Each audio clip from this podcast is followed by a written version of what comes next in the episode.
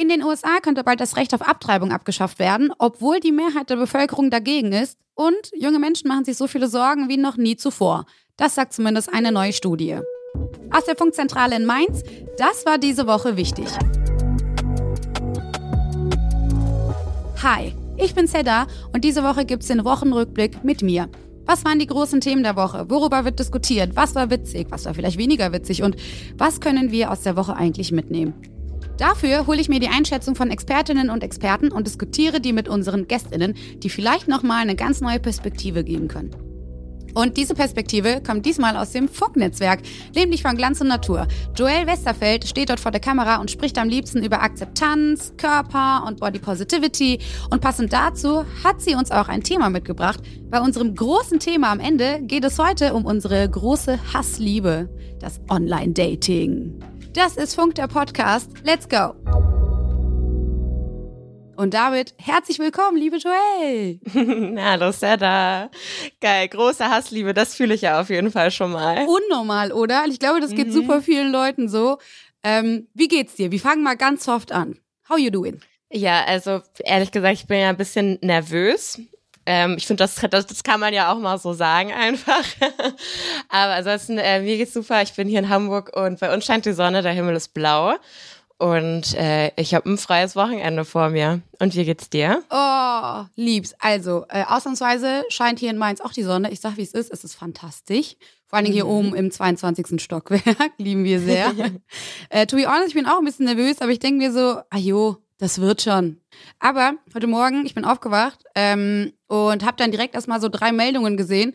Ähm, zweimal Freunde, die einfach nur geschrieben haben, oh mein Gott, hast du das Video schon gesehen? Und einmal eine Push-Nachricht. Und zwar irgendwie die Ereignisse überschlagen sich. es gibt richtig fancy Influencer-Gossip. Ich weiß nicht, ob du das mitbekommen hast. Ähm, die Recherche von Jan Böhmermann über Finn Kliman. Hast du schon was davon gehört heute?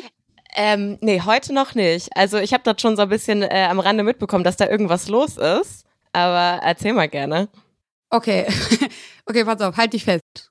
Ähm, Jan Böhmermann beziehungsweise das ZDF-Magazin Royal, die haben ja jetzt über mehrere Wochen hinweg immer wieder so auf Instagram auch so fancy Snippets äh, gepostet, vor allen Dingen in den, in den Stories und haben da halt so ein bisschen Klimansland aufs Korn genommen. Und ähm, man hat sich halt irgendwie schon so, so, gedacht, ey, da könnte irgendwie was Größeres auf uns zurollen. Ja. Und das war dann halt jetzt auch. Und sie, sie haben irgendwie nur ein Reel gepostet oder eine Story geballert, ich weiß es gerade nicht ähm, wo sie, äh, wo einfach nur Jan Böhmermann in die Kamera zwinkert und haben dann gesagt, ups, aus Versehen Video veröffentlicht, hey. und ich glaube, das hat halt total Wellen geschlagen. Und letztendlich geht's da, geht's da halt echt um ähm, ganz brisante Dinge, die aufgedeckt wurden. Unter anderem haben wir wieder so etwas wie ein Maskengate. Ähm, ich glaube, hm, ich glaube, dafür brauchten wir nochmal einen ganz anderen Rahmen, um da mal deutlich tiefer reinzugehen. Ähm, mhm. Aber auf jeden Fall große Empfehlung an alle, schaut euch das gerne an. Aber wir starten jetzt erstmal direkt mit den Kurznews. Polizeigewalt. Bei einer Polizeikontrolle ist am Montag nämlich ein 47-jähriger Mann in Mannheim zusammengebrochen und später im Krankenhaus gestorben. Die genaue Todesursache ist noch ungeklärt, aber direkt nach dem Polizeieinsatz sind im Internet super viele Videos aufgetaucht, die den Einsatz zeigen. Und da sieht man zwei Polizisten, die einen Mann auf den Boden drücken und als er sich wehrt, mehrfach eben auf den Kopf schlagen. Und die Videos, die werden noch geprüft, aber das LKA hat selbst schon bestätigt, dass die Polizisten unmittelbaren Zwang angewendet haben. Und das schließt eben körperliche Gewalt und auch den Einsatz ähm, von Waffen mit ein. Gegen die Polizisten wird aktuell ermittelt, aber die Frage, die sich jetzt natürlich trotzdem viele stellen, ist, warum haben die das überhaupt gemacht? Und ähm, in Mannheim und auch in Heidelberg wurde danach auch schon gegen rassistisch motivierte Polizeigewalt protestiert. Aber ob das in dem Fall jetzt wirklich so war, lässt sich Stand jetzt eben ähm, einfach noch nicht genau sagen. Es gibt ja immer wieder Videos und Geschichten von brutalen Polizeiansätzen, auch in Deutschland und natürlich deutlich häufiger in den USA. Und die Polizei sagt hier selbst schon, sie habe das Vertrauen verloren. Was macht das eigentlich mit deinem Bild von der Polizei, Joel, wenn du, wenn du sowas hörst, dass sowas passiert? Ich finde es einfach mega schlimm, ehrlich gesagt. Also ich habe natürlich auch auf meiner Timeline überall dieses Video gehabt. Ich habe dann sogar, eigentlich will ich sowas immer gar nicht sehen, aber ich habe dann irgendwie doch raufgeklickt. Und ähm, ich muss sagen, also ich glaube, mein Vertrauen in die Polizei, das ist ehrlich gesagt schon eine ganze Weile geschwächt. Ich lebe hier auf St. Pauli in Hamburg und ich habe hier auch schon so äh, einige Sachen miterlebt und äh, mitbekommen, die dieses Bild äh, nicht unbedingt äh, vertrauenswürdiger für mich gemacht haben. Und ich finde, in den letzten Jahren hat sich schon äh, sehr deutlich gezeigt, dass die Polizei eben auch in Deutschland äh, viele Probleme hat. 125 Tage. So lange hat es gerade mal gedauert, bis wir hier in Deutschland unsere Ressourcen für 2022 komplett aufgebraucht haben. Ähm, am Mittwoch war nämlich der deutsche Earth Overshoot Day und das heißt, wir haben einfach schon Anfang Mai mehr natürliche Ressourcen verbraucht, als bis Ende des Jahres wieder nachwachsen können. Das ist richtig heftig, ne? Also ich habe in der Zeit übrigens gelesen, dass wir zum Beispiel letztes Jahr alleine 18 Millionen Tonnen Lebensmittel in Deutschland verschwendet haben.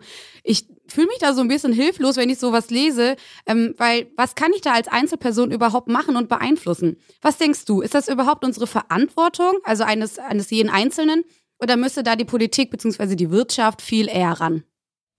Boah, ich glaube, das ist so ein bisschen so ein, also natürlich ist jede Person individuell irgendwie mitverantwortlich für alles, was, also für Dinge, die auf der Welt irgendwie passieren, aber ich glaube schon, dass es so ein bisschen so ein äh, Trugschluss ist, dass wir selber mit unserem Konsumverhalten so unendlich viel verändern können, weil ich glaube schon, dass es irgendwie klare äh, Richtlinien von der Politik irgendwie braucht und so nachhaltiger Konsum ist auch eine Sache, das steht einigen Menschen einfach eher offen als anderen Menschen, also Menschen, die irgendwie monetäre Vorteile haben oder sowas.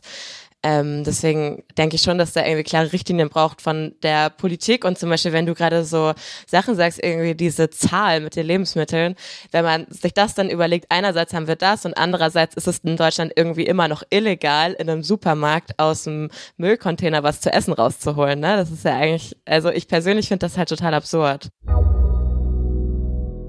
Met Gala. In New York hat am Montag eine der fettesten Promi-Veranstaltungen des Jahres stattgefunden. Die Met Gala. Zum ersten Mal seit Corona wieder zum regulären Termin übrigens. Und gefeiert wird da wie immer eine neue Ausstellung des Costume Institute des Metropolitan Museum of Art. Und Spenden werden dabei gleich auch noch gesammelt. Ähm, aber sind wir ehrlich, also eigentlich dreht sich alles nur um die Looks der Gästinnen und die ganzen modischen Tops und Flops. Und es gibt ja immer ein Motto auf der Met Gala und dieses Mal war es Gilded Age, also vergoldetes Zeitalter. Und ich sag mal so, es hat schon richtig gefunkelt und geglitzert. Blake Lively sah einfach hammermäßig aus und Kim Kardashian zum Beispiel, die hatte einfach ein Kleid von Marilyn Monroe für vier Millionen Dollar an. Und dafür musste sie allerdings auch acht Kilo abnehmen. Rache. Joel, was würdest du alles machen, um mal zur Met Gala eingeladen zu werden? Und wenn du eingeladen wirst, was würdest du anziehen?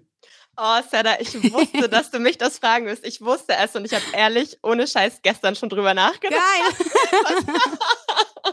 was, ich dir darauf antworte.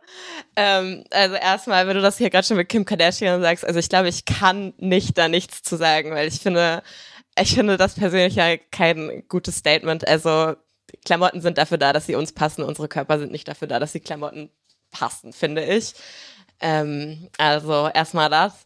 Und ich glaube, also ich würde da natürlich äh, schon gern mal hingehen. Ich habe aber gelesen bei der Vogue, dass als, äh, wenn man da nicht auf der Gästeliste steht, kostet so ein Ticket irgendwie 30.000 Dollar. Das, das jetzt persönlich nicht ganz in meinem Budget. Deswegen äh, werde ich da, glaube ich, noch ein bisschen drauf warten müssen. Aber ich habe gedacht, wenn ich dieses Jahr eingeladen gewesen wäre, ich hätte, glaube ich, ähm, so zu dem Thema auch, ich glaube, ich hätte so ein klassisches Chanel-Kostüm angezogen, aber das dann so mit so Plateau Doc Martens vielleicht. Uh, klingt nach einem soliden, äh, wie, wie, nennt, wie nennt man das, so Stilbruch? Ja, Stilbruch. Ich dachte so, so ein bisschen äh, Mode von früher, bisschen Mode von heute. Lieben wir, sehr gut. Also, solltest du mal eingeladen werden oder 30.000 Dollar zu viel haben, bin ich richtig gespannt auf dein Outfit. Ich glaube, das wird stark. So, wir kommen jetzt zu den Themen, wo wir ein bisschen deeper reingehen. Unser erstes großes Thema, junge Menschen sind im Krisenmodus. Wir haben letzte Woche im Podcast mit unserer Gästin Ilona Hartmann nämlich schon drüber gesprochen. Und gerade herrscht in unserer Generation so eine Art Krisengefühl, diese Woche ist jetzt eine Studie erschienen, die diese eher gefühlte Wahrheit nochmal wissenschaftlich untermauert. Die Trendstudie Jugend in Deutschland von den Jugend- und Sozialforschern Klaus Hurrellmann und Simon Schnetzer hat diesen März insgesamt ähm, 1000 Menschen von 14 bis 29 Jahren interviewt und die große Frage war, wie geht's euch? Und die wenig überraschende Antwort, Junge, wir sind im Dauerkrisenmodus. Und eines der bemerkenswertesten Ergebnisse fand ich, Junge Menschen haben gerade mehr Angst vor dem Krieg als vor dem Klimawandel. Aber heißt das jetzt, dass irgendwie niemand mehr übers Klima nachdenkt? Ich habe mal bei dem Jugendforscher Simon Schnetzer nachgefragt. Er führt diese Studie immer halbjährlich durch und der sagt, Junge Menschen haben sehr wohl noch Angst vor dem Klimawandel. Die Angst ist sogar noch genauso hoch wie vor dem Krieg. Allerdings hat sich der Krieg eben nochmal drüber gelegt. Wir haben also heutzutage nicht mehr die eine Krise kommt, die nächste Krise geht, sondern wir haben eine Überlagerung von Krisen, was eben auch zu dieser wirklich schwierigen Situation von jungen Menschen führt. Das ist auch der Grund, warum wir die Studie nannten, die Jugend im Dauerkrisenmodus Klima, Krieg, Corona. Jetzt hat sich aber der Krieg an die erste Stelle katapultiert, noch vor eben Klimawandel, Inflation und ganz großes Thema für junge Menschen ist auch die Spaltung der Gesellschaft, von der sie übrigens vermuten, dass sie, ähm, dass diese Spaltung noch viel stärker vorangeht. Schauen wir uns aber noch kurz an, was bedeutet denn Krieg eigentlich für junge Menschen? Es ist in erster Linie die Inflation. Ganz viele sagen auch 42 Prozent ein Leben in Angst vor dem Krieg. 28 Prozent erwarten die Ausweitung des Kriegs auf Deutschland und 13 Prozent sogar, dass sie fliehen müssen. Joel, ähm, fühlst du die Studienergebnisse? Ey, ich fühle die Studienergebnisse zu 1000 Prozent, glaube ich. Und ich finde es auch mega krass, auch was, was wir da gerade gehört haben, ist ja quasi sagt, die Angst vor dem Klimawandel, die ist halt gleich geblieben. Es kommen einfach nur krasse neue Ängste on top. So. Ähm, und ich finde das heftig. Also wenn ich jetzt zum Beispiel überlege, ich bin halt 24 und als ich groß geworden bin, klar gab es auch Krisen irgendwie. Ähm, man nennt ja auch nicht ohne Grund irgendwie Frau Merkel die Krisenkanzlerin. Aber bei mir persönlich war es jetzt so, ich bin halt in Deutschland groß geworden. Ähm, meine Eltern arbeiten im öffentlichen Dienst, also es war nicht besonders prekär oder so. Und ich habe diese Krisen natürlich irgendwie Finanzkrise und sowas. Natürlich bekommt man das irgendwie mit, aber es hat mich halt nie persönlich so affektiert, so oder be betroffen.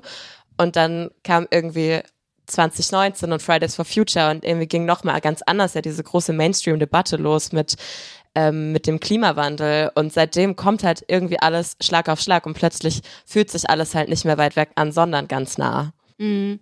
Was würdest du denn sagen, was macht dir denn aktuell besonders Sorgen? Mhm, Finde ich Oh, finde ich schwierig zu sagen. Ich könnte zum Beispiel für mich jetzt nicht sagen, ob mir die, der Krieg jetzt größere Angst macht als die Klimakrise. Also ich glaube, die, der Krieg macht mir vielleicht gerade akuter Angst, weil, weil der irgendwie ja einfach irgendwie akut ist gerade und die Klimakrise ist natürlich immer akut, aber ähm, das ist halt eher auch so eine langfristige Angst, finde ich. Also, weil so, keine Ahnung, was in fünf Jahren, in zehn Jahren, in 15, in 20 und 50 so, ne? Ähm, das geht halt irgendwie weiter. Meine, Pandemie ist ja jetzt auch schon seit über zwei Jahren und Klimawandel ist, wie du schon sagst, ein Dauerthema. Und diesen Februar kam, wie gesagt, auch noch der Krieg in der Ukraine dazu und die Angst wächst. Ähm, in der Studie wurden auch die psychischen Auswirkungen davon untersucht und Simon, Simon Schnetzer sagt dazu Folgendes. Die psychische Gesundheit junger Menschen verschlechtert sich erheblich. Vor einem Jahr haben über 50 Prozent von Verschlechterungen ihrer psychischen Gesundheit berichtet. Was sich übrigens auch verschlechtert hat für die 14- bis 29-Jährigen, das ist das Gefühl, Kontrolle zu haben über das eigene Leben und Beziehungen zu Freundinnen und Freunden, was grundsätzlich Stabilisatoren wären in einer Situation, die psychisch so angespannt ist. Jetzt hat sich im letzten Sommer die Situation etwas erholt allerdings nur etwas. Und genau das haben wir auch schon meistens wieder eingebüßt aufgrund des Krieges jetzt.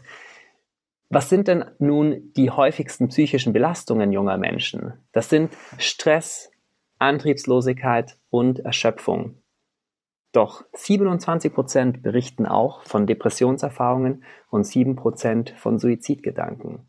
Was junge Menschen jetzt von der Politik erwarten, ist, dass sie präventiv in Bildungseinrichtungen mehr Kompetenz für die Reduktion von Stress und für den Umgang mit Stress vermitteln.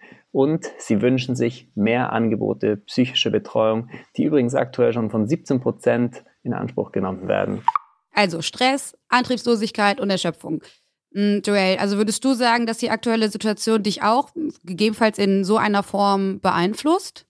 Mm, ich glaube, weil ich kann das schwierig bei mir irgendwie messen, weil ich rede da ja auch bei Glanz Natur unter anderem irgendwie schon sehr offen drüber. Ich habe halt irgendwie schon lange irgendwie Probleme mit psychischer Gesundheit, sage ich mal, und finde ich das jetzt schwierig so abzugrenzen, was kommt jetzt wovon. Aber was ich auf jeden Fall irgendwie schon äh, merke, ist natürlich so der Weltschmerz, so der macht es halt nicht unbedingt besser. Und ähm, was ich halt auch schwierig finde, gerade irgendwie so für Menschen in unserem Alter irgendwie, also ich bin auch, ich bin 24, ich bin auch irgendwie gerade dabei, mir beruflich irgendwie so alles aufzubauen.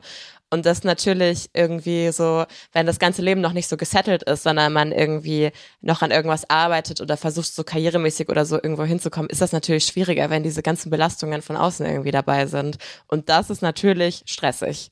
Absolut. Und hast du aber trotzdem irgendwie das Gefühl, wir können aus der Krisenzeit vielleicht auch irgendwas Positives noch mitnehmen? Ah, ja, das Ding ist, ähm, also irgendwelche Learnings nimmt man immer mit, würde ich sagen. Also ich bin ich bin auf jeden Fall seit Corona ähm, deutlich besser in Handhygiene geworden. Also, also ne, so, ja, würde ich auch sagen. Ähm, ich glaube, ehrlich gesagt, dass es mir schon gerade ein bisschen schwerfällt, so super optimistisch in die Zukunft zu schauen, weil ähm, ich wahrscheinlich durch diesen Dauerkrisenmodus ist es gerade für mich schwierig vorstellbar, dass einfach keine Krise da ist. Ah, ja, ja, fühle ich, fühle ich, weil es einfach schon zu lange ähm, einfach auf diesem zu hohen oder äh, über, überlappenden Krisenmodus auch einfach ist, ne? Ja, ja genau. Ja. Ich habe noch ein größeres Thema dabei. Da geht es um die USA, das Recht auf Abtreibung und den Supreme Court. Also mal kurz runtergebrochen. Also bis jetzt haben Schwangere in den USA das Recht abzutreiben. Am Montag hat das Magazin Politico aber ein Dokument vom Supreme Court geleakt. Das ist das oberste Gericht in den USA. Und darin steht, ähm, dass die konservativen RichterInnen das Recht auf Abtreibung kippen wollen. Also das bedeutet dann letztendlich, dass es kein grundsätzliches Recht auf Abtreibung mehr geben soll und die Bundesstaaten selbst darüber entscheiden können. Und gerade sind ungefähr die Hälfte der 50 Bundesstaaten konservativ regiert und die könnten eben das Recht auf Abtreibung dann ohne Probleme abschaffen. Das hat natürlich bei der demokratischen Regierung von US-Präsident Biden und in der liberalen Bevölkerung für super viel Empörung gesorgt. Vor allem habe ich auch gelesen, ähm, dass laut einer Umfrage 54 Prozent der US-BürgerInnen eigentlich dafür sind, das Recht auf Abtreibung zu behalten und lediglich 28 Prozent dafür, es zu kippen. Und deswegen habe ich mal im ARD-Studio Washington bei der Korrespondentin Katrin Brandt nachgefragt, wieso ein Gerichtshof da eigentlich so gegen die Regierung und über die Mehrheitsmeinung hinweg entscheiden kann. Das kann der Supreme Court, weil er der oberste Gerichtshof der USA ist und quasi über allem steht. So ähnlich wie unser Bundesverfassungsgericht. Der Supreme Court hat die Aufgabe zu überprüfen, ob Gesetze mit der Verfassung übereinstimmen und da hat ihm keine Regierung reinzureden und Meinungsumfragen sollten ihm sowieso ganz egal sein. Vor 50 Jahren hat dieser Supreme Court entschieden, dass es die private Entscheidung einer Frau ist, ob sie ein Kind haben will oder nicht. Und seither dürfen Frauen in den USA grundsätzlich bis etwa zum sechsten Monat abtreiben, also bis zu dem Zeitpunkt, an dem das Kind außerhalb ihres Körpers selber leben kann. Das ist eine Regelung, die in Deutschland unvorstellbar ist und die auch hier in den USA schon lange sehr heiß diskutiert wird. Jetzt hat der Gerichtshof ein Gesetz aus Mississippi vorliegen. Mississippi will Abtreibungen nach der 15. Woche verbieten und der Gerichtshof muss überprüfen, darf Mississippi das oder bleibt das Recht, das bisher gegolten hat, bestehen? Was macht das mit dir, Joel? Äh, Sada, ich sag's dir ganz ehrlich, ich könnte bei dieser ganzen Debatte einfach nur anfangen zu heulen. Also, ähm, ich finde es einfach heftig. Also, dieses dieses Thema Abtreibungen, dass, wenn man sich das überlegt, dass feministische Diskurse drehen sich seit Jahrzehnten darum, ne? Als meine Mutter noch ein Kleinkind war, wurde das diskutiert, so.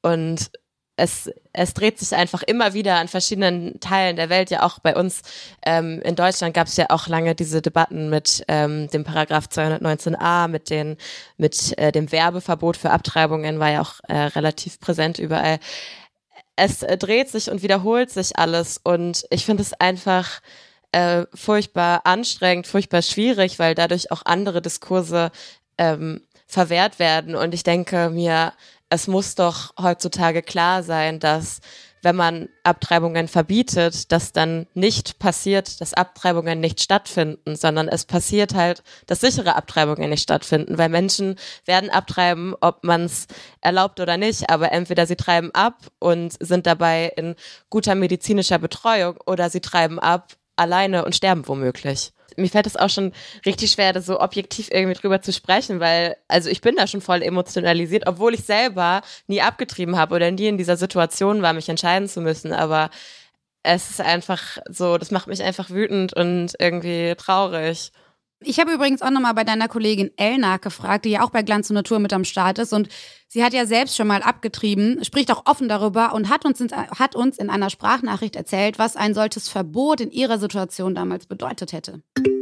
Hallo, ich bin die Elle, ich bin äh, Presenterin bei Glanz und Natur und ich hatte 2018 eine Abtreibung. Ich war zu dem Zeitpunkt 18 Jahre alt und hatte schon ein, zu dem Zeitpunkt ein neun Monate altes Baby. Ich glaube, das wäre sehr fatal gewesen in meiner Situation.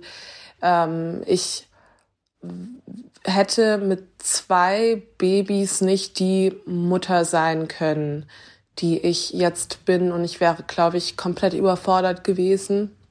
Dann die andere Option, quasi ein Kind zu haben und, und das andere irgendwie zur Adoption freizugeben, das stelle ich mir irgendwie auch sehr, sehr schwierig vor. Das hätte ich, glaube ich, auch nicht übers Herz gebracht. Aber auf der anderen Seite wäre ich auch sehr, sehr überfordert gewesen und hätte nicht gewusst, wohin mit mir. Und ich wäre auch nicht ähm, jetzt da, wo ich bin. Also ich glaube, ich habe schon das Beste rausgeholt mit Jungmama sein und irgendwie äh, beruflich mich weiterentwickeln und mit zwei Kindern ähm, aufeinanderfolgend auch noch hätte das nicht funktioniert und ich hätte mich, glaube ich, selbst komplett verloren. Aber ja, was da so gerade abgeht, das erschüttert mich auf jeden Fall. In manchen US-Bundesstaaten wie beispielsweise Texas oder Oklahoma sind Abtreibungen schon verboten. Und das hat super krasse Konsequenzen für die Leute mit Abtreibungswunsch. Ähm, Katrin Brandt aus dem ARD-Studio in Washington hat mir erzählt, wie die Lage für die Menschen dort gerade ist. Texas war im Grunde genommen der Vorreiter mit einem Gesetz, das dann von anderen Staaten wie Oklahoma zum Beispiel kopiert worden ist. In Texas sind Abtreibungen dann verboten, wenn der Herzschlag des Embryos zu hören ist. Das ist ungefähr ab der sechsten Woche. Da wissen viele Frauen noch gar nicht, dass sie schwanger sind. Das heißt, das läuft auf ein komplettes Verbot hinaus. Dazu kommt, dass in Texas Menschen, die Frauen bei Abtreibungen helfen, mit hohen Geldstrafen rechnen müssen. Das können dann Ärzte sein, Krankenschwestern, aber auch Angehörige, die eine Frau oder ein Mädchen ins Krankenhaus gefahren haben. Die Leute, die sie dann wiederum angezeigt haben, können hoffen, eine hohe Belohnung zu bekommen. Auf die Art und Weise entsteht regelrecht ein Klima der Angst und viele Kliniken haben ihre Arbeit dort schon eingestellt. Für die Frauen bedeutet das, dass sie dann weit fahren müssen, hunderte von Kilometern womöglich. Wer einen guten Job hat, kann sich das erlauben, aber Frauen, die schon Kinder haben, die wenig verdienen, dazu gehören in den Südstaaten vor allem auch viele schwarze Frauen, die können sich das einfach nicht leisten. Das ist halt echt heftig, ne? Also vor allen Dingen ähm, dann unter den Umständen auch den Schwangeren in, in, in anderen konservativ regierten Bundesstaaten drohen, ähm, den drohen Strafen selber, den Betroffenen, den Menschen, die halt helfen, äh, die sind halt total eingeschränkt. Also Ärzte, äh Krankenschwestern oder PflegerInnen. Das Ding ist, das bleibt ja dann nicht bei diesem Thema Abtreibung. Das wurde ja auch gerade in der in dem O-Ton haben wir das ja schon gehört, da, da spielen ja andere strukturelle Sachen mit rein, ne? Also wer kann sich's dann leisten, in einen anderen Bundesstaat zu fahren? So, das sind dann irgendwie am Ende sind es halt die privilegierten äh, schwangeren Menschen, sag ich mal, für die es auch schon scheiße ist, dass die irgendwie diese kriminalisiert werden oder diese ganzen ähm, so Missstände da erleben müssen und den Hassel haben, irgendwie super weit wegzufahren und es ist mit Geld verbunden und so. Aber es gibt dann halt aber eben auch Leute, die können sich das gar nicht leisten und das ist einfach so, das schafft so eine, so, ein, so eine Ungerechtigkeit einfach, die mich irgendwie, die mich einfach traurig macht und sauer und ich finde es ehrlich gesagt krass, dass, ähm, also ich, ich finde, es sollte einfach so der eigene Körper, man muss selber über den eigenen Körper entscheiden können, so und da stehe ich zu 1000 Prozent irgendwie hinter. Total und auch aus feministischer Sicht jetzt mal betrachtet, es ist ja ein richtig krasser Rückschritt. Voll. Was, was ich mir auch denke, ist halt, dass also ich denke, dass andere feministische Diskurse halt auf der Strecke bleiben dadurch, wenn, wenn wir in feministischen Kontexten immer wieder gezwungen werden, immer wieder über das Gleiche zu verhandeln. So, wenn wir reden jetzt schon wieder über Abtreibung, wobei wir eigentlich zum Beispiel schon vielleicht ähm, ganz woanders sein könnten, irgendwie über Rechte von äh, Transpersonen reden könnten oder sowas. Ne? Aber so äh, irgendwie, wir kommen mit den großen Debatten irgendwie gar nicht dahin, wo sie auch nötig sind, weil wir dann immer wieder zurückgeworfen werden. Und unser drittes Thema heute, das Ölembargo. Die EU-Kommission hat ein Ölembargo gegen Russland vorgeschlagen. Das würde bedeuten, Russische Öllieferungen in die Europäische Union sollen eingestellt werden, und zwar schon Anfang nächsten Jahres. Bisher ist es nur ein Vorschlag, der noch von den 27 Mitgliedstaaten abgestimmt werden muss. Ähm, für andere Länder könnte es schwieriger werden, das russische Öl zu ersetzen. Ungarn zum Beispiel ist viel abhängiger davon und deshalb wird jetzt über Ausnahmeregelungen für diese Länder diskutiert. Ähm, tatsächlich, wenn das Öl teurer wird, werden natürlich auch Sprit und Heizen deutlich teurer. Ich habe auch gelesen, dass die Heizkosten nämlich bei den Haushalten mit äh, Ölheizung sogar um 75 Prozent steigen könnten und bei Gasheizung um sogar 15 Prozent. Ähm, so, Joel, ich sag, wie es ist. Ich kenne einige WGs oder ähm, Friends, die halt echt einfach alleine wohnen, die jetzt schon für Heizkostenabrechnungen sparen. Wie ist es bei dir? Voll, voll. Also ich bin da, wenn mir kalt ist, ich mache die Heizung auch nicht mehr an weil, äh, keine Ahnung, Angst, was auf mich zukommt. So, ich ziehe mir dann lieber doch noch einen Pulli drüber. Ähm, ja, ich finde halt, zum Beispiel, ich finde, das ist halt eine Sache, da muss es, also man muss halt drüber nachdenken, wie es funktioniert, weil es geht einfach nicht, dass gerade die ärmere Bevölkerung irgendwie darunter leidet, so und ähm, also ich finde Frieren ist Menschen unwürdig, so, also es geht nicht, dass Menschen ähm, und ich meine, das war ja vorher schon so, ne? Also ich kenne genug Leute, die hatten schon vor ein paar Jahren Angst vor ihrer Heizkostenabrechnung und das wird ja nicht besser so. Ist ja nicht so, dass vorher alles tippitoppi war und jetzt wird es plötzlich ein bisschen schwierig, sondern es war vorher schon schwierig und jetzt wird es irgendwie richtig schwierig für, für viele Menschen. Ähm, und ich glaube, da müssen gute politische Perspektiven her, dass nicht am Ende die Menschen, die sowieso schon wenig haben, irgendwie äh, darunter leiden oder irgendwie stark darunter leiden. Ja, also die Leute, die wenig haben, die dann quasi halt noch weniger haben. Und ich finde das auch total krass für die Leute, die unter anderem auch aufs Auto angewiesen sind. Also klar, hier in der Großstadt, ähm, du in Hamburg, ich in Mainz, die Großstadt Mainz am Rhein. Äh, wir haben aber natürlich deutlich mehr Glück. Ne? Also wir haben hier öffentliche Verkehrsmittel, Voll. die äh, so regelmäßig fahren, dass man eigentlich gar nicht mehr aufs Auto angewiesen ist. Ähm, aber wenn der Spritpreis eben auch für Transporte oder, oder eben für den Privatverkehr steigt, betrifft das natürlich auch komplett andere Produkte. Ähm, machst du dir da, was, was das angeht, große Sorgen? Ja, Sorgen mache ich mir schon, ehrlich gesagt. Also nicht, nicht persönlich für mich selber, wie du schon gesagt hast. Ich, also ich wohne wirklich auch mitten in der Stadt und ich habe nicht mal einen Führerschein, also ich könnte mir schon ein Auto kaufen, bringt mir aber nichts. Ähm, aber da, da gibt es natürlich äh, Millionen an Menschen, die einfach angewiesen sind auf ihr Auto und äh, ich äh, zweifle stark daran, dass man in den nächsten sechs Monaten jetzt so ein äh, großes öffentliches Verkehrsnetz bauen kann, äh, dass die Menschen es bis dahin nicht mehr sind. So. Und ähm, das kann für viele Menschen schon für große Schwierigkeiten sorgen, denke ich. Absolut, äh, gebe ich dir total recht. Alleine jetzt, ich beobachte das aktuell ein bisschen, denn ähm, ich habe so einige Roadtrips vor mir und eigentlich sollte alles mit der Bahn äh, abgegrast werden. Und ich sage, wie es ist, mit dem Auto zu fahren ist tatsächlich dann auch nochmal günstiger als äh, Tickets vor dem 9-Euro-Ticket zu kaufen, weil aktuell Aha. sind die Preise so überteuert, wo ich mir denke, wo versucht die Bahn, das, das, die, also das ganze Geld für, für dieses 9-Euro-Ticket dann woanders wieder reinzuholen oder jetzt im Vorverkauf irgendwie anders reinzuholen? Jedenfalls ist es so teuer, dass ich mir halt denke, okay, was nehme ich? Pest oder Cholera? Was? Was? Welches davon? Zahle ich viel zu viel für den Sprit oder zahle ich überteuerte Bahntickets? Which oh, one am I gonna choose? Boah, safe, safe. Ich fühle es ganz doll. Ich, ich arbeite auch noch so in, also irgendwie so in der Kunst nebenbei und bin da irgendwie auch relativ viel auf Tour und ich meine, ich fahre zwar nicht selber so, aber ich sitze da daneben und äh, da, also die Frage stellen wir uns auf jeden Fall auch regelmäßig und wir sind jetzt tatsächlich auch schon ein, zwei Mal zum Auto gegriffen. Fühle ich. Ja. Sehr gut. Bevor wir jetzt übrigens aber zum großen Thema kommen und über Online-Dating finale reden, uh. äh, nochmal eine kurze Kurz-News-Runde. Vergaloppiert. Springreiten ist nicht mehr Teil des modernen Fünfkampfs. Also ich wusste, to be honest, nicht mal, dass Reiten zum Fünfkampf gehört. Aber, ich auch nicht. aber auf jeden Fall wurde die Disziplin übrigens nach dem Vorfall bei den Olympischen Spielen in Tokio gestrichen. Das habe ich allerdings mitbekommen, denn da hat nämlich die deutsche Springreiterin äh, Annika Schleu auf ihr Pferd eingeschlagen, weil das nämlich nicht so wollte, wie sie es eigentlich wollte. Und das hat für super viel Kritik gesorgt ähm, an Annika Schleu, aber auch an der Sportart generell. Und es ist ähm, schon ein Ersatz gefunden, nämlich Hindernislauf. Und ich habe zuerst gedacht, Hindernislauf mit Pferden, geil. ich stelle mir irgendwie aufregend vor. Ähm, aber nein, das ist praktisch Springreiten, nur ohne Pferd. Die Athletinnen müssen über Wälle und Reifenberge klettern und durch Sand und Schlamm durchwarten.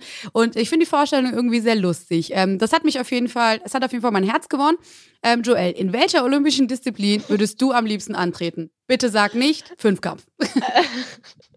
Oh, ist ja da ganz ehrlich, ich finde das auch so witzig einfach. Also als ich die News gelesen habe, ich dachte auch, okay, ich, ich liebe, ich liebe diese Veränderung, ich liebe diese Situation.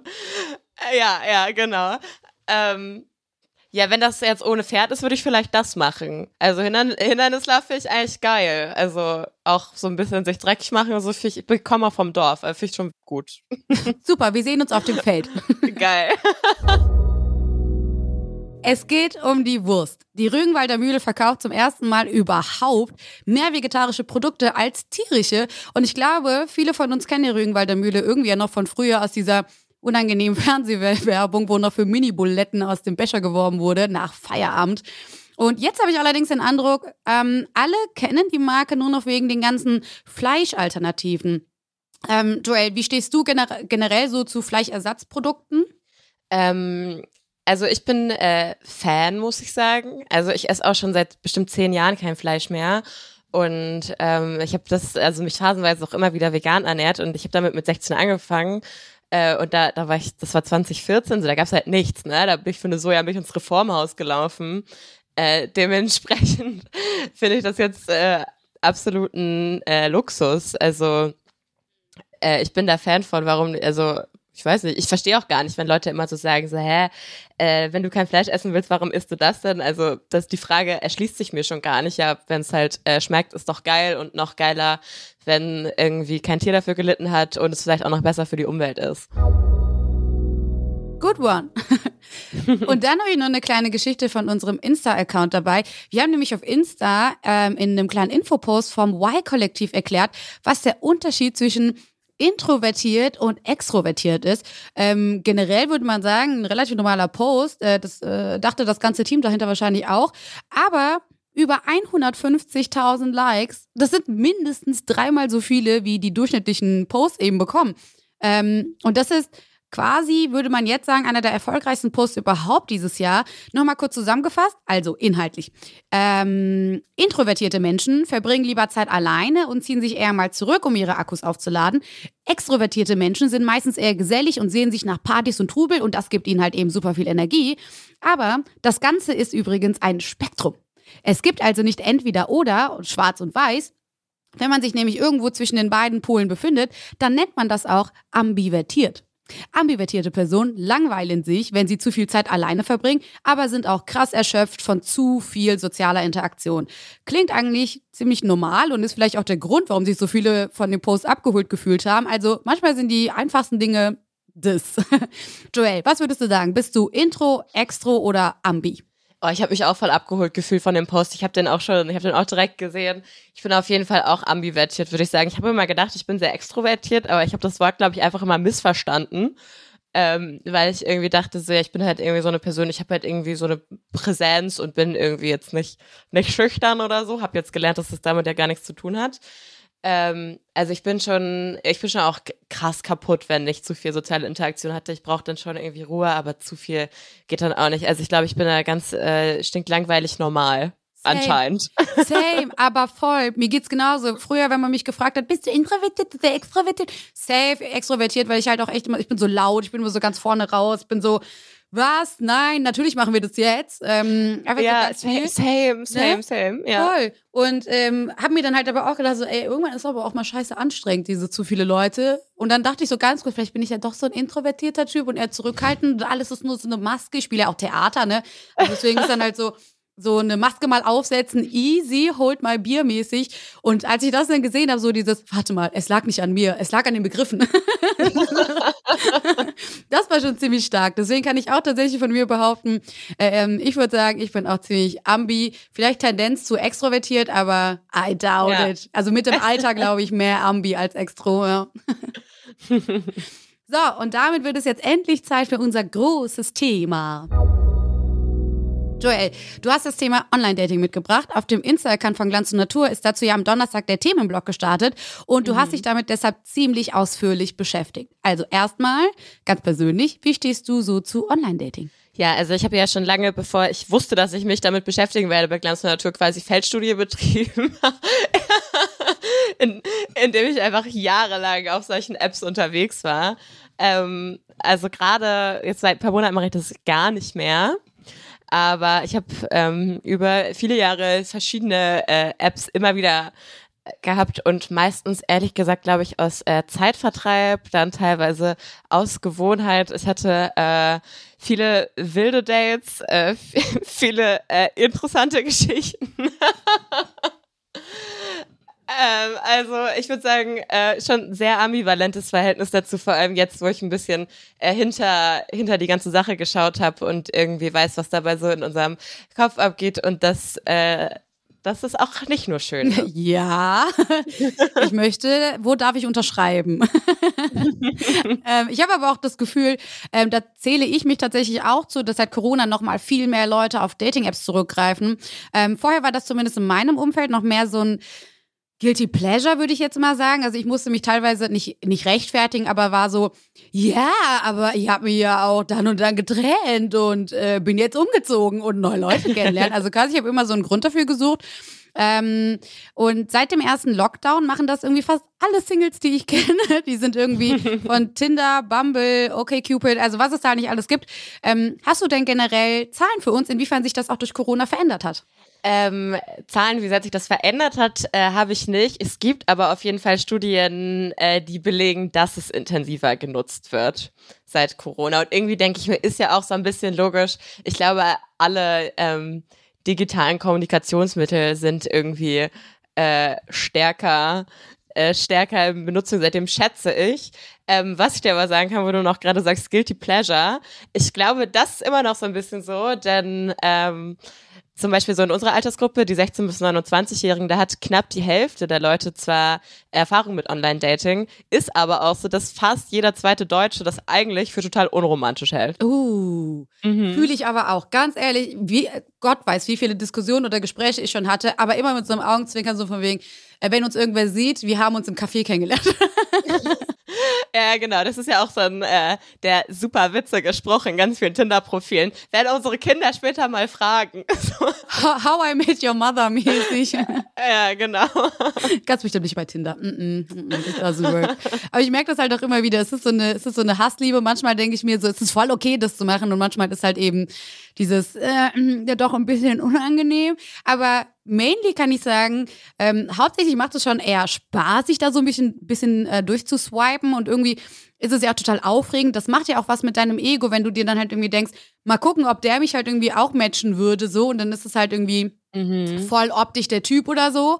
Ähm, und man denkt sich halt auch jedes Mal so nach jedem Bild so, ähm, okay, was kommt denn jetzt? Kommt irgendwie ein äh, krasserer Dude oder kommt ein äh, schöneres Mädel oder was auch immer.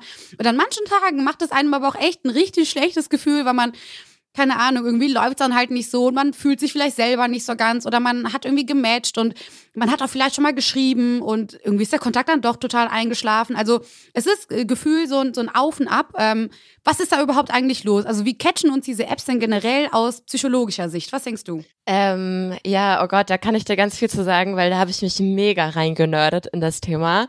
Äh, also erstmal die meisten Dating-Apps, die funktionieren ja über dieses Swipe-Prinzip. Ne? Du kriegst ein Profil angezeigt und du drückst mag ich, mag ich nicht. So. Und ähm, da funktioniert quasi, also in unserem Gehirn passiert ja dieses Belohnungsprinzip, was wir eigentlich auch aus dem Insta-Feed oder so kennen. Ne? Also wir swipen immer weiter, bei Insta ist halt nach unten, bei Tinder, Bumble und Co. ist halt nach links und rechts und wir wissen halt nicht, was als nächstes kommt. So, das ist natürlich aufregend, wenn wir dann, wenn jemand kommt, den wir irgendwie gut finden, ähm, wenn wir dann sogar vielleicht ein Match haben, dann wird halt Dopamin ausgestoßen in uns und das, äh, da sind wir natürlich super addicted und da wollen wir immer mehr, deswegen swipen wir immer weiter. Also eigentlich relativ simpel. Und Tinder ist und Tinder und die ganzen anderen Apps, die sind natürlich auch schlau und äh, die spielen dir jetzt nicht aus irgendwie, ah, XYZ so und so, das ist dein Type oder die und die haben dich alle geliked, deswegen sind das jetzt die ersten zehn, sondern die kommen halt äh, durcheinander, ne? Also dir werden nicht deine potenziellen Matches alle sofort ausgespielt, damit du halt länger auf der App bist, weil die haben da natürlich auch was von, weil die generieren halt auch Geld über Werbeeinnahmen. Ah, die wollen natürlich auch nicht, dass du gehst und dich irgendwie Genau. verliebst. Ja klar, Genau. genau. und ich gehe auch äh, jetzt mal so ganz naiv, wie ich bin, auch mal davon aus, dass das auch in irgendeiner Form natürlich negative Folgen auf die Psyche haben kann. Ja, ähm, da muss ich äh, dich leider äh, bestätigen. Das ist tatsächlich so. Und zwar ähm, gab es da zum Beispiel eine Studie, da ging es explizit um die Dating-App äh, Tinder. Also ich habe da jetzt keine Vergleichszahlen, äh, wie das bei anderen Apps ist, aber da ist zum Beispiel rausgekommen, dass äh, NutzerInnen der Dating-App Tinder insgesamt äh, unzufriedener mit ihrem eigenen Aussehen, mit ihrem eigenen Körper sind, als Menschen, die die App nicht nutzen und auch ein schlechteres Selbstbild, äh, Selbstbild haben. Das zieht, bezieht sich auch auf alle Geschlechter, auch auf Cis-Männer. Das ist dann später so ein bisschen aufgefallen, dass das sogar äh, relativ häufig ist, dass dieses, ähm, diese Dating-App-Situation Cis-Männern gar nicht so unbedingt gut tut. Ähm, das liegt nämlich daran, dass äh, Männer in der Regel weniger Matches bekommen. Und äh, Frauen, also jetzt, wenn wir von Heterodating ausgehen, so Männer bekommen eher äh, weniger Matches, Frauen eher mehr. Und es ist natürlich irgendwie so, wir haben halt, wenn wir da unterwegs sind, äh, auf diesen Dating-Apps, wir swipen immer weiter, weil es könnte ja immer noch was Besseres kommen, so, ne? Aber unser Gehirn versteht schon auch, auch für die andere Person kann immer noch in Anführungsstrichen was Besseres kommen. Das heißt, ähm, wir haben nicht nur eine riesen Auswahl, sondern wir befinden uns auch ständig im Vergleich und machen uns tendenziell dann schon auch mal runter. Das macht halt auch natürlich was mit einem. Also wenn ich jetzt auch so drüber nachdenke, dass ich halt selber in einem Pool stecken könnte, also was man ja auch in irgendeiner Form natürlich tut, ähm, aber deswegen benutze ich kein Tinder mehr. So. Ja, hast du aufgehört? Ähm, also nicht, nicht generell mit dem Online-Dating, ähm, aber äh, Tinder habe ich jetzt echt schon super lange nicht mehr genutzt. Ähm, einfach weil ich aber auch so die Erfahrung gemacht habe, oh, weiß ich nicht. Ich habe das lieber alles, alles, alle- also alles so ein bisschen selber unter Kontrolle. Bei Bumble zum Beispiel ist es ja auch so, dass die Frauen eher die Männer anschreiben. Ähm, und das ist mir, glaube ich, so ein bisschen lieber, als einfach so random von irgendwelchen Dudes irgendwie angeschrieben werden. Mir ist auch zum Beispiel super wichtig, dass das so verifizierte ähm, Profile und so halt sind. Und auf Tinder habe ich das Gefühl, dass halt deutlich mehr ähm, Männer unterwegs sind. Also, ähm, also ich bin heterosexuell, ähm, dass deutlich mehr Männer unterwegs sind, die halt auch kein verifiziertes äh, Profil haben und so. Und ähm, manchmal sind es auch nur so drei Bilder und kein Text und sowas. Dann denke ich mir so, ja, Bruder, was, was soll ich dir denn erzählen? Dann so, was los, how's going, wie war dein Arbeitstag? So, was, ne? Und das finde ich immer so ein bisschen problematisch. Und äh, bei Bumble habe ich bisher so die Erfahrung gemacht, so, ja, Bock ein bisschen mehr. Ist, ich finde äh, auch den Profilaufbau irgendwie schöner. Aber ich sag, wie es ist, ich bin tatsächlich echt, ich bin so eine, ich bin eine sehr schlechte Online-Dating-Person. Weil ich habe so Phasen, ähm, wo ich dann so zwei Wochen so voll intensiv drin bin. Und dann bin ich aber auch, bin ich wieder weg. Und dann bin ich so, ciao, ich war jetzt zweimal feiern. Oh, Wir sehen uns in drei Wochen so. wieder. Ja, safe. Aber ich glaube, also bei mir war das dann halt oft so eine, ähm, ja, mir ist langweilig Situation. Mir ist langweilig, deswegen gehe ich jetzt mal wieder auf Tinder. So Instagram, Twitter, Bock grad nicht. Okay, dann gehe ich jetzt auf Tinder. So und ich glaube, das ist eigentlich ja, da geht es dann ja oft auch nicht darum, irgendwie wirklich jemanden kennenzulernen, sondern das ist einfach, das Gehirn sucht ein bisschen Befriedigung. Und das ist genau, und das ist, es ist halt so, es ist so ein einfacher Dopaminrausch, ne? Also das, ja, ja, genau. Ja, erstmal, erstmal, ne? Was denkst du denn? Also ähm, würdest du sagen, also ich habe ja auch einen ganz speziellen Umgang äh, damit. Du hattest ja sicherlich auch deinen, deinen individuellen Umgang mit diesen, ähm, mit den, mit den Plattformen. Würdest du sagen, es gibt irgendeine Form von idealem Umgang damit und generell, worauf muss man denn achten, damit man weder abhängig vom Swipen noch traurig über ausbleibende Matches wird?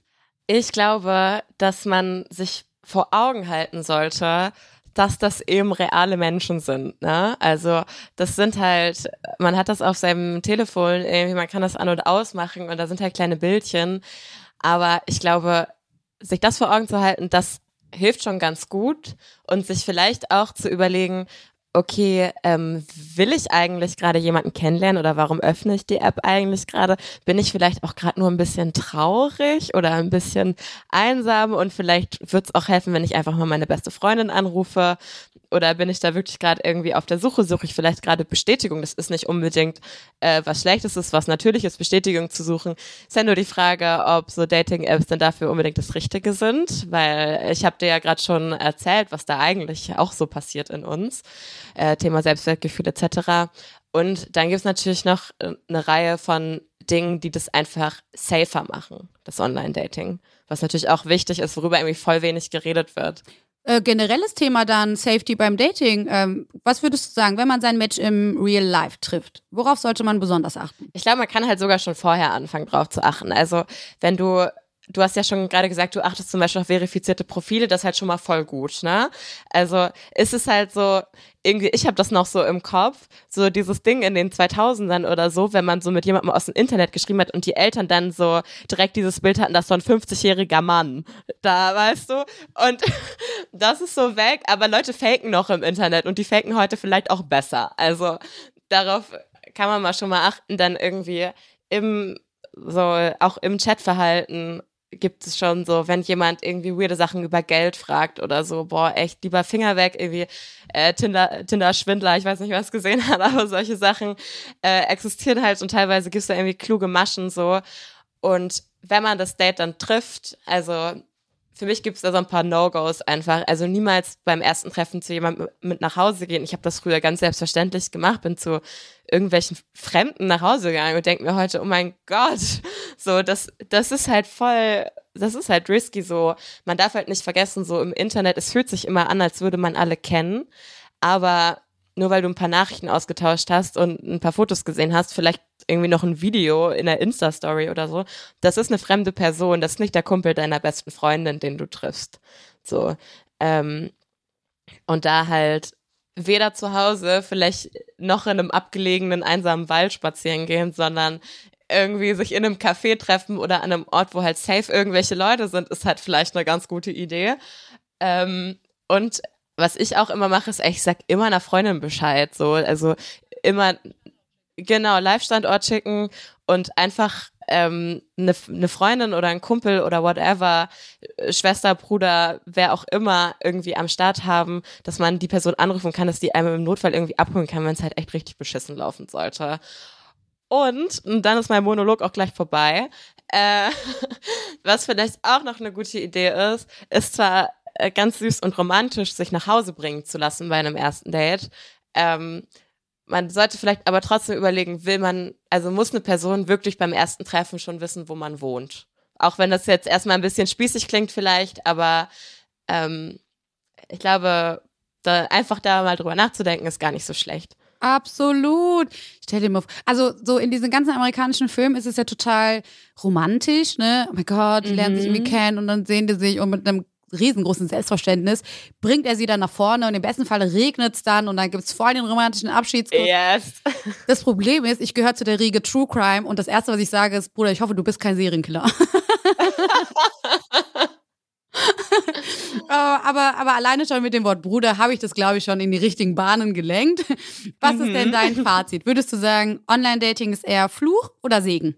Ach, ich glaube beides. Also, wenn ich auch so überlege, irgendwie, also ich bin ja auch viel in der queeren Community unterwegs, bin ja auch selber queer so und ist natürlich, wenn ich jetzt zum Beispiel Frauen kennenlernen will oder andere Queers irgendwie keine Cis-Männer, dann ist das natürlich, online habe ich da Möglichkeiten, die ich vielleicht im Real Life gar nicht habe. Ich habe jetzt noch mehr irgendwie, weil ich bin halt gut vernetzt und ich wohne in einer Großstadt, aber wenn ich jetzt so ein äh, kleines queeres Baby vom Land bin, so, dann äh, bleibt mir da vielleicht auch nur Online-Dating übrig und dann ist das ja voll die geile Sache. So ähm, ich glaube, wenn man halt darauf aufpasst, dass, aufpasst, dass einem dabei gut geht irgendwie, dann ist es eigentlich schon, schon eine gute Angelegenheit, würde ich sagen. Oh, sehr gut. Mein Fazit, same, same. Also ich gehe da auf jeden Fall mit. Ich glaube, man kann richtig gut neue Leute kennenlernen auch. Ähm, auch so, ne, wenn man halt beispielsweise in eine ganz neue Stadt gezogen ist oder so. Mhm. Also es mhm. gibt ja ganz unterschiedliche Gründe. Ähm, ich kann mir aber auch äh, in irgendeiner Form vorstellen, dass es da mit Sicherheit jetzt spricht wieder die True Crime Liebhaberin aus mir, die halt auch ein paar unangenehme Situationen gab. Also, aber generell würde ich sagen, eher Segen als Fluch, auf jeden Fall. So, am Ende wollen wir ein bisschen positiv sein. Ähm, was war dein positiver Moment der Woche oder vielleicht irgendein Learning, also wo du irgendwas gelernt hast ähm, oder einfach nur eine gute Zeit hattest? Hau raus. Boah, ich war in einem Freizeitpark diese Woche so, wo ich früher so mit meinen Eltern oder mit der Schule oder so immer hingefahren bin und bin ganz viel Achterbahn gefahren. Und so. What? Und ich glaube, das ist mein, mein, mein Learning irgendwie, dass ich mache voll gern so Ausflüge mit meinen Friends und ich habe das Gefühl, ab so einem gewissen Alter irgendwie, man trifft sich nur noch so in der Bar oder man geht zu essen oder so. Und ähm, Leute, macht mal geile Ausflüge, es ist witzig. Also oh. ich, ich, hat, ich hatte so viel Spaß. Ich habe jetzt richtig Bock auf Achterbahn fahren, du. Ja, oh mein Gott. Aber was ich auch gemerkt habe, also ich konnte als Kind irgendwie Drehbewegungen so ein bisschen besser ab. Also da habe ich auch letztens erst noch äh, mit einer mit einer äh, mit einer Kollegin drüber gesprochen. oh, sorry. So, da habe ich letztens erst noch mit einer Kollegin drüber gesprochen.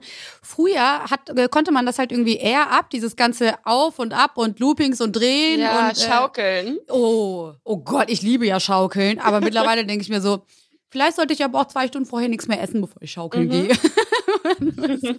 ich glaube, das kommt wirklich mit dem Alter. Das ist echt so ein, ist echt so ein kleiner, kleiner Pain. Ähm, aber hört sich aber richtig gut an. Und das nehme ich auf jeden Fall auch mit, äh, denn das habe ich auch fürs Wochenende geplant. Zwar keine Achterbahn fahren, aber mal wieder ein richtig guter Ausflug. Ähm, was ich die Woche gelernt habe, well, ich habe es ähm, eben schon ein bisschen angekündigt. Äh, wenn die Sonne scheint, lässt er sich leichter, leichter vor 8 Uhr aufstehen, Leute. ne? Da hat man dann auch eher Bock aufzustehen und das war tatsächlich mein Learning. Weil die, ähm, gestern war so ein bisschen mäh, so ein bisschen fieseres Wetter auch hier in Mainz. Und ich habe gestern früh gemerkt, so, mm -mm, today is not the day. Auf gar keinen Fall, sehe ich nicht. Und heute schien irgendwie so richtig schön die Sonne ins Schlafzimmer und ich war nur so, ah, schön. Wir haben kurz vor sieben und ich bin, und ich bin wach. Was für ein Leben, was für ein Tag. Also gefühlt mit einer ganz anderen Positivität halt rein. Und das war auf jeden Fall mein Highlight heute Morgen. Deswegen ähm, liebe ich sehr diese Sonne, von dem immer alle reden. fühle ich, fühle ich absolut. Äh, Joel, du hast jetzt die Gelegenheit, nochmal richtig schamlos Werbung für euer Format Glanz und Natur zu machen. Oh Gott, da habe ich gleich drauf vorbereitet. Also, Leute, folgt äh, Glanz und Natur. Wir sprechen über alles äh, rund um den Körper, ähm, Gesundheit, Sex, wir, wir brechen alle Tabuthemen, wir reden auch manchmal ganz persönlich. Ähm, es ist auf jeden Fall immer spannend und vor allem ist es immer sehr ehrlich. Wir sind ein fabelhaftes Team, drei ganz tolle Hosts, sage ich jetzt einfach mal und schließe mich mit ein. Äh, ihr findet uns auf Instagram von Funk, Glanz und Natur. Ganz viel Liebe. Und von uns gibt es wie immer auch noch eine Podcast-Empfehlung aus dem Funknetzwerk. Die Frage der Podcast startet nämlich in die zweite Staffel und so klingt das Ganze? Hey, ich bin's, Frank von Die Frage. Wir möchten Antworten auf komplizierte Fragen finden und dafür eintauchen in das Leben anderer. Hier sind super viele hohe Mauern, Gitter. Ich bin jetzt auf dem Weg zur Rettungsstation. Ich bin extrem aufgeregt.